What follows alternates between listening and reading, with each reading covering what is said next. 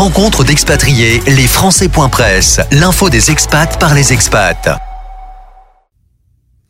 Amandine Bressel, merci d'avoir accepté notre invitation. Euh, nous sommes aujourd'hui ici pour partager sur le centre Jacques Cartier et les entretiens Jacques Cartier. Alors, le centre a été créé en 1984 et euh, les entretiens en 1987. Euh, les entretiens se veulent un événement francophone et interdisciplinaire des acteurs et décideurs d'Auvergne-Rhône-Alpes, du Québec, mais aussi de la francophonie canadienne.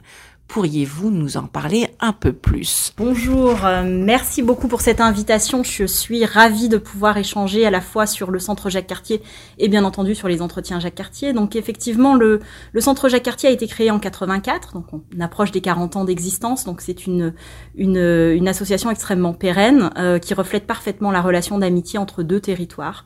Euh, donc comme vous l'aviez mentionné, entre le, Québec et euh, la région Auvergne-Rhône-Alpes. Donc le Québec, mais pas seulement le Québec, puisqu'on a également deux partenaires en Ontario. Euh, donc la francophonie canadienne est également concernée.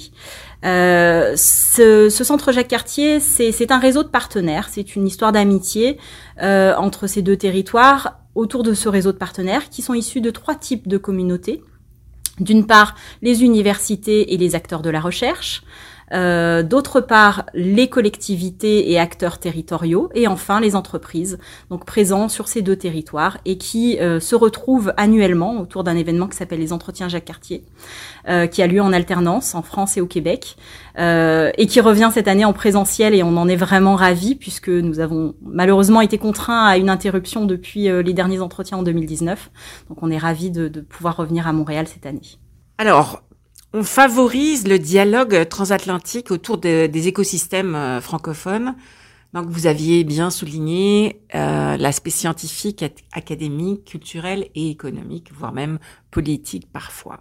En 33 éditions, euh, on a 15 000 expertes et experts, 1100 euh, événements interdisciplinaires, bref, quelque chose d'extraordinaire.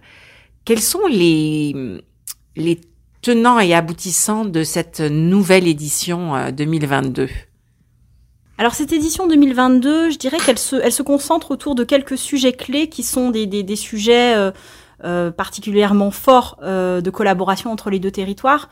Le domaine de la santé, d'une part, puisqu'il y a des, des, expertises fortes de chaque côté, euh, et, je pense notamment au domaine de, euh, de, l'intelligence artificielle et de la santé, de l'expérience patient. Donc, il y a des collaborations qui, durent déjà depuis plusieurs années, notamment entre le, centre hospitalier universitaire de Montréal et les hospices civils de Lyon.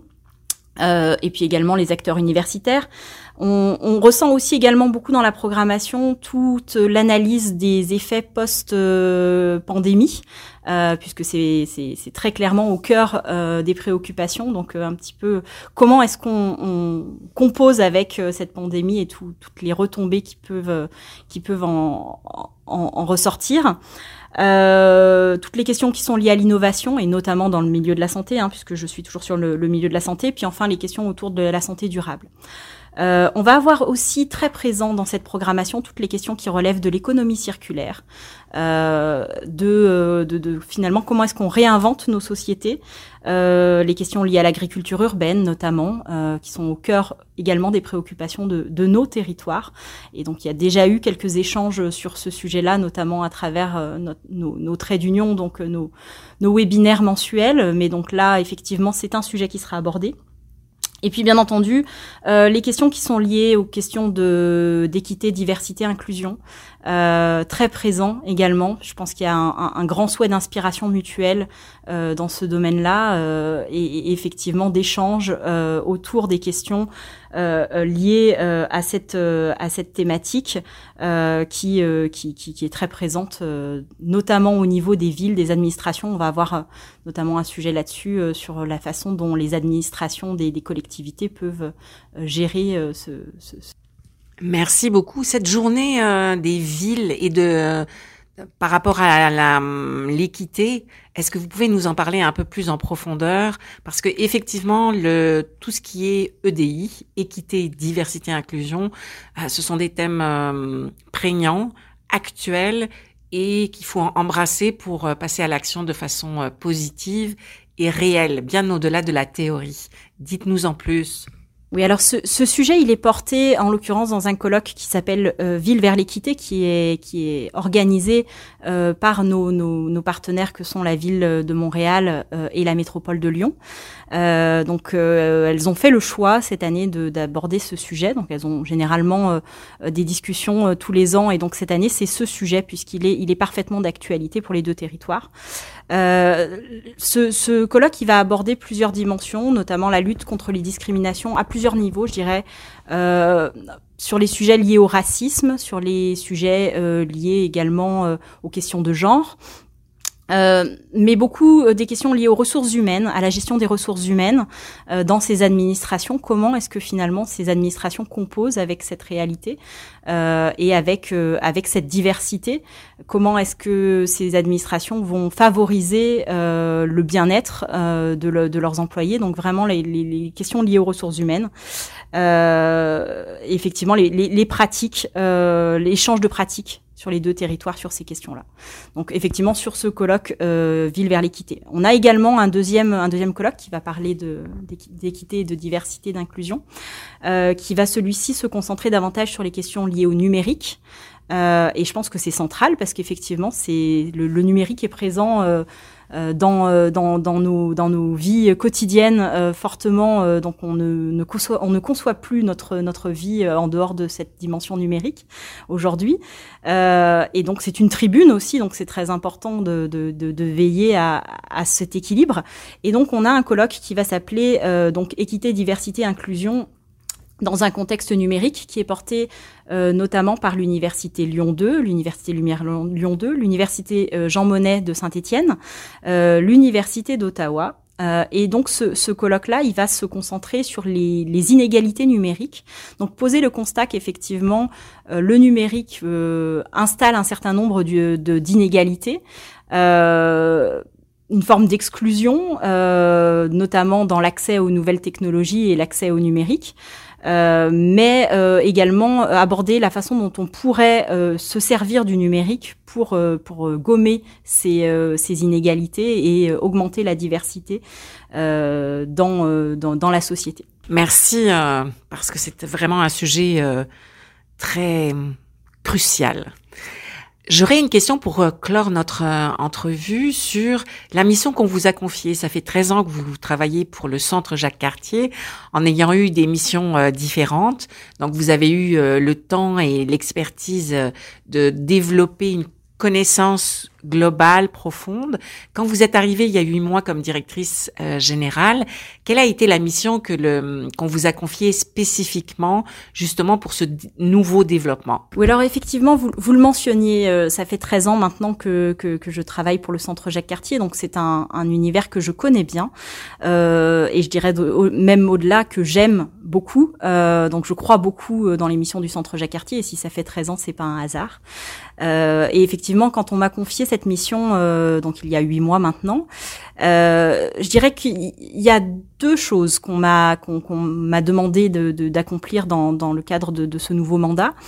Euh, c'est d'une part euh, d'assurer euh, finalement le, le, la réussite et le rayonnement de ces entretiens qui arrivent euh, cette année, puisque c'est un défi après trois ans d'absence euh, que de, de, renouer ce lien. On se rend compte que les liens se sont distendus dans le dans le temps de manière générale. Hein, je parle pas de, de notre réseau, mais on, on s'est recentré peut-être un peu sur soi et réapprendre à aller vers l'autre, réapprendre à, à travailler ensemble, même si on l'a fait virtuellement le présentiel, euh, c'est encore autre chose. Donc euh, ces, ces, entretiens, c'est un, c'est un, c'est un gros défi qu'on m'a, qu'on m'a confié et, et, je, j'ose espérer que la réussite sera au rendez-vous. En tout cas, le, le programme le, le, le promet. Euh, et d'autre part, euh, le, le, le, mandat qu'on m'a qu'on m'a confié, euh, mais je dirais que je ne suis pas seule, hein, puisque c'est vraiment une démarche collective. Euh, ce centre Jacques Cartier, on fonctionne vraiment en collectif avec la gouvernance, avec les membres du conseil d'administration de, de, chaque côté de l'Atlantique. Euh, ce mandat, c'est de, de, renouveler le modèle du centre Jacques Cartier. Donc j'espère qu'on va pouvoir prochainement vous, vous, vous donner un petit peu plus d'éléments là-dessus. Aujourd'hui, je ne suis pas en mesure de communiquer sur ces éléments-là, mais comme je le mentionnais, effectivement, on a traversé une période assez trouble, euh, à, à, différents points de vue. Hein. Je, je, pense, je pense à la pandémie, mais pas uniquement. On sait qu'on fait face à un contexte énergétique qui est compliqué.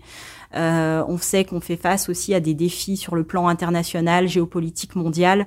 Euh, tout ça, c'est des troubles qui peuvent être amenés à se reproduire dans le dans le futur, et donc on a le, le devoir d'être résilient et de trouver le chemin de la résilience finalement, le chemin, euh, le chemin de la transition. Euh, et, et, je vous invite à retenir ce, ce, terme de chemin de transition puisqu'il sera au cœur de notre appel à projet 2023. Euh, mais effectivement, l'idée c'est de c'est de voir comment est-ce qu'on peut renouveler cette offre de façon à, à être plus connecté, je dirais, euh, aux besoins citoyens, euh, qu'on soit davantage on c'est déjà notre mandat, mais essayer de, de répondre davantage aux, aux, aux, besoins des sociétés euh, à travers ce réseau qui, qui, est très représentatif finalement de, de, de cet écosystème. Donc euh, l'idée, c'est vraiment de, de trouver euh, peut-être d'autres d'autres façons de rejoindre ce public. les entretiens sont un événement qui fonctionne extrêmement bien. Hein. On en est à la 34e édition, donc je, je pense que c'est très parlant, mais il y a peut-être aussi d'autres choses qu'on peut développer autour peut-être de, de communautés d'innovation. Euh, de voilà, l'idée c'est de travailler ensemble. On a un réseau qui fonctionne bien, donc on va essayer de, de mettre en place d'autres euh, vecteurs de développement. Merci beaucoup.